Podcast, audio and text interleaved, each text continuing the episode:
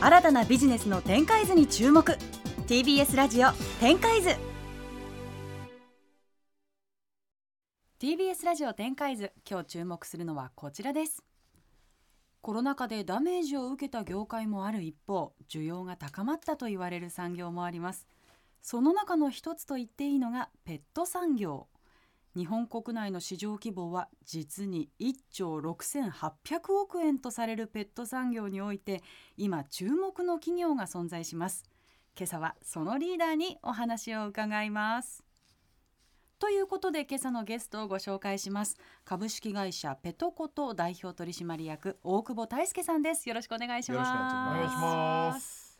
ではまず最初に私から簡単に大久保さんのプロフィールをご紹介しますね、京都府ご出身同志社大学を休学中にロンドンのユニクロ UK でマーケティング業務に従事されます。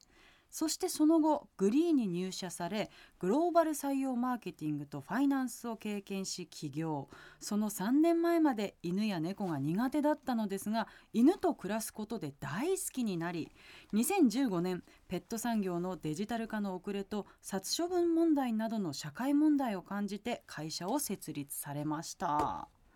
ということで三浦さん注目のゲストなんですね。いやあのね大久保さんは今まあペット市場今めっちゃ伸びてるんですよ。コロはいナのタイミングで。まあ子供が減ってることもあってうん。あのペットを家族として愛していこうみたいな、うんうん。そういうかペット産業の中で今もう若きリーダーとしていろんなメディアとかでもペット産業が伸びてるねみたいなことになると大体大久保さんのところに行くようになっていて。うん。で僕らもお仕事でお手伝いさせてもらって、はい。その時にねあのーこうペトコトさんの新しいブランドとかを僕らが一緒に作って、それを社内で発表する時にもう大久保さんが号泣しながら発表するっていう。熱い男だなと思って熱い思いがあるんはいですね。、あのーなんか儲かるぞとかっていうことはもちろんビジネスにおいて大事なんですけれども、こう涙を流すほどこのビジネスに熱狂できてるっていうのはすごくいい、うんあの羨ましい生き方だなと思っていて本、当ですね。はい、大久保さんの話聞けたらいいかなと思ってお呼びしました。ではまずは大久保さんの手掛ける事業について教えていただけますか？はいうんえー私たちミッションがペットを家族として愛する世界を掲げておりましてペットライフの一生に寄り添う、まあ、ウェルネスブランドを作ろうとしています、うん。で今は3つの体験を作ってきましてまず出会いとして、えー保護犬猫と迎えたい方を結ぶマッチングサイトのおむすび、うん。あとはペットの飼い主さん向けの情報メディアのペットコトメディア、うん。あとはえー人間も食べられるほど新鮮な、えーペットフードペットコトフーズ。うん。これを展開していますペットフードがねめちゃくちゃ売れてんだよね今ね。そうですねおかげさまでおかげさまではいそれってそのいわゆる私たちがパッて想像するようなあのペットフードとどう違うんあですか？全然違うよね。全然違いますねちゃんとアピールしてこれ。。はい、ありがとうございますす。あの今までのペットフードってこう茶色い豆粒僕は呼んでるんですけど、うんまあ、茶色くてうん豆粒で常温保存できてうん。日持ちする。まあみたいなドライフードだよね。そうドライフードが一般的なんですけど、うんうん僕たちのご飯はまあ国産の食材メインで、うん。人間と同じような食材を使ってまして、うん。かつスチームで加熱をして急速冷凍でお届けするので解凍して温めて美味しいご飯になって、うん。冷凍食品なんだ。そう。そうです。あのーまあヒューマンクオリティっていう言い方もしてて、はい。人間が食べても平気なくらい美味しいっていうレベルを追求してるっていう。これね実際ペットのイメージないでしょ。うんうんじゃなくてない。あのねえ飼ってるんですか？えっと実家で飼ってるんですよ。僕あの自分の今一人暮らししてるマンションから実家まで自転車で10分くらいなんですね、でたまにインスタでいいねが欲しくなると、ん。実家に行って犬とか可愛がってる写真 をよくあげたりしてるんですけど。あげてたっけ？見てるのにたまにあ全く印象にげてんのたまにあげてんの。もう今日あげる。でもそのあのーまあうちの犬あのノーマさんっていうミニチュアシュナウザーなんですけど、うん。あのーペトコトのドッグフード食い始めてから、はい。もう他食わない。マジで？これ本当に。美味しいんだ。嬉しいですね、あのねちょっと面倒なくらい他食わなくなるんで、うん。あの大変なんですけども、うん。あのまあ当然価格もね普通のものよりも高いんだけど、うん。やっぱりそのペットに対する愛情とか家族として向き合うんだったらこれすごいいいものだなと思う。あと一手間加えるからなんかちょっと料理してる感じなんだよね。そうですね、うん手作りで揚げてる方がちょっと手間だから僕たちのご飯食べていただいてる方も多いですね、うんうんうんうんうんうんっていうねことなんですよ。あとはそのメディアっていうのはどういう情報を発信してるんですか？そうですね。獣医さんとかトリマーさんとか、うん。まあ、専門家の方がそれこそしつけのことであったりケアのことであったり、まあ、飼い主さんの学びになるような情報を今記事とか動画でお届けしてますね。うーん。やっぱりその動物を飼ってる方々のそのどういうふうにねその動物とちゃんと向き合ったらいいかっていうのはなかなか情報がなかったりする中であとその結構迷信じゃないけどその都市伝説的なこととかもあるじゃないですか、うん。それに対してやっぱちゃんとこう医療のレファレンスとかをちゃんとつけて発信してるっていうのがまあ彼らのしっかりしてるとこ、ねうんあとその保護猫っていうのは最近よく聞くようになりました、そそうですね。れこそ周りでも保護猫飼い始めた子とかもいたりとかそういうマッチングもされてるんですね。そうですね。あの全国に保護団体さんというその保護犬や保護猫を保護されている団体さんがいらっしゃいまして、うん。その方々に登録いただいて募集いただいてで迎えたい方が応募して実際に会っていただいてでその後2週間試し飼いができるんですよ、うん。トライアルっていうんですけど。うんなんで相性を確かめてから迎えることができる。でもさトライアルしたらさもう戻せなくない？ほんとほとんどそう2です。週間住んだらもう家族だよね。何割ぐらいの人がそのまま受け入れるんですか、まあ、でもやっぱ8割ぐらいはそうですね。ただやっぱりその今住んでいる犬猫とか、うん。お子さんとかと相性が合わなかったりしてうん戻されるケースもありますね。うん。なるほど。ね、あでも大久保さんとかももともとは？保護犬そうです。今こコーギーのコルクっていう、うん。えー今6歳になりますけどうん。もともとは足が内股っていうのでペットショップのオークションがあるんですけどそこで捨てられちゃっていて、で保護犬としていたところを私が迎えましたね、やっぱりその既存のペット業界ってやっぱまだまだそのなんていうか本当にペット動物のことを家族として扱うっていうよりはまだちょっとこのケアが足りない部分もやっぱあるんですかね？そうですね、まあ、僕はもうペットは家族という定義をしているので、うん。じゃあ例えば住まい、まあ、賃貸と借りる時もまだまだ課題もありますし、うん。やっぱり家族というよりは物として考えている側面もまだまだ多いので、うん。それを変えていきたいね、これ大久保さんと仕事する中で俺もびっくりしたんですけどペットって、まあ、家族だと思って暮らしてるじゃないですか、あれ日本の法律上は何だと思います？なんだと思う？日本の法律上ペットって何として認識されてると思います？何として認識されてる？でも、生き物ではあるけど、ん。なんだろう？権利みたいなの与えられてないですよね。あのね雑貨なんですよ。雑貨なの？雑貨扱いなんですよねペットって。なんですよ。お前それフランフランとかプラザで売ってんじゃねえんだからっていう。そういうこう扱いになってるのをはい。家族にところまで引き上げていかなきゃいけないそうですね。だからその我々生活者の認識もだけどそのなんなら国のその、うん。そういったその商法とかそういったものも変えてくらいやっていかないといけないですよね。そうですね、うん。もちろん動物愛護法っていうのはあるんでそこはどんどん強化されてはいるんですけど、うんうんやっぱり例えばペットフードに関しても人間の食品ではなくてうん。日雑扱いになってしまう。うん。っていうところはまだまだ課題ですね。なるほどね。でもそもそも大久保さんびっくりしたのが犬や猫苦手だったんですよね、そうですね。何が苦手だったんですか？いやもう触るのも怖いくらい苦手でした。嘘でしょ、別に吠えられたわけでも噛まれたわけでもないんですけど、物心ついてから苦手っていう。んなんで？うわかんないんですよね。なんか怖いみたいな。そう。でも小学校1年生の時に友達の女の子が柴犬の赤ちゃんが生まれたんで迎えてほしいって言われた時は、親に迎えたいって言ってたんですよ、うん。ただ男3兄弟だったのか、ダメって言われて、うん。でそっからなぜか苦手。ずっと苦手でしたなんかこれん大柄だけど優しくて臆病な人の顔してますね。まさに。物語に出てくる大柄で心優しくてちょっとこうなんかこう繊細なやつの顔してますよね。うん。え動物園とかもそんなに好きじゃなかった？うーんあんまり言ってないですね。何がきっかけで好きになったんですか？いやもうほんと安直です。あの彼女がトイプードルを飼ってたっていう 安直すぎる理由ですね。でも本当最初は彼女の家に行く時もソファーにトイプードル2匹がわちゃわちゃしてきてうん。怖くて一回帰ったぐらいですかええー。繊細すぎない。そのまま付き合うか付き合わないかを考えたぐらい苦手でしたねでも結局お付き合いすることになって徐々に慣れていった慣れていって家族のように暮らしていくうちにペット産業のいろんな課題が見えてきたっていう。で彼女とは別れて今でも動物のことは好きっていう。まあそうですね。すごい。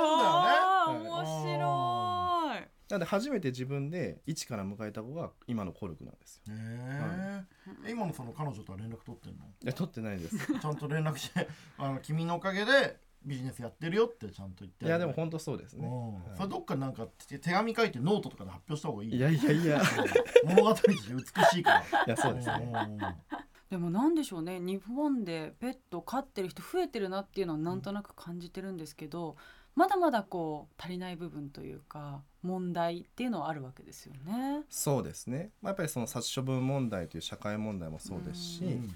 やはりまあ社会においてもまだまだペットがうん。人間と同等かというと全然そうじゃない、うん。ただ家族になるにはやっぱり苦手な方も絶対いらっしゃると思うので、ん。だからこそ苦手な方と好きな方とちゃんと気持ちを理解してうん。社会に実装するのが僕の多分役割だなと思ってますね。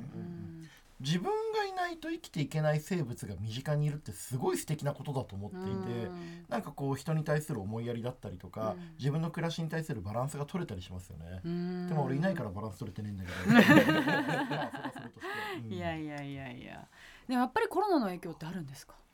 そうですね。やっぱりコロナで迎えたい方は、まあ、やはり迎えられる環境が整ったのでうん。迎えたい方はやっぱり増えたと思います。うん。一方で時間が長くなったりあの会社に行かないで家で仕事することができたりとかね。そうですね。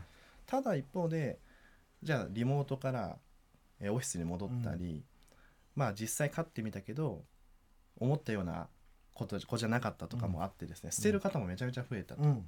なんでやっぱりその捨てられた犬猫を減らさないといけないし捨てられた時にはちゃんと窓口を作らないといけないと思いで、うん。今おむすびをやってますね、捨てられたってどういう状況なんですか？そういう場合どうなるんですか、やっぱりあの保護団体さんとかうん。行政がうん。保護犬猫として、えー保護されて、うん。その後また新しい家族を探すっていう形ですね、うん。捨てるって俺ちょっと想像ができないんだけどそのどどうどういうことなの？どっかに放置するんですか？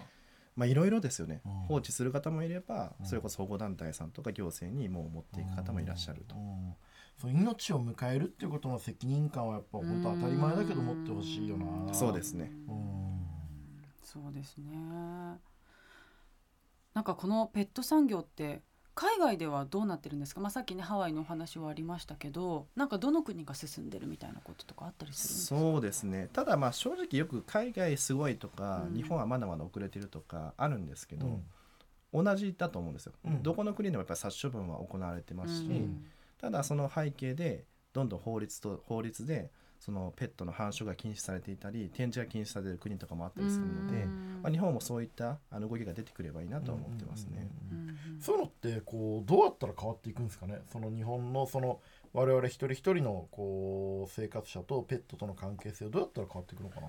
やっぱり法律ではまず制限は一つあると思いますし、うんうんうんあとはやっぱり啓蒙活動。うん。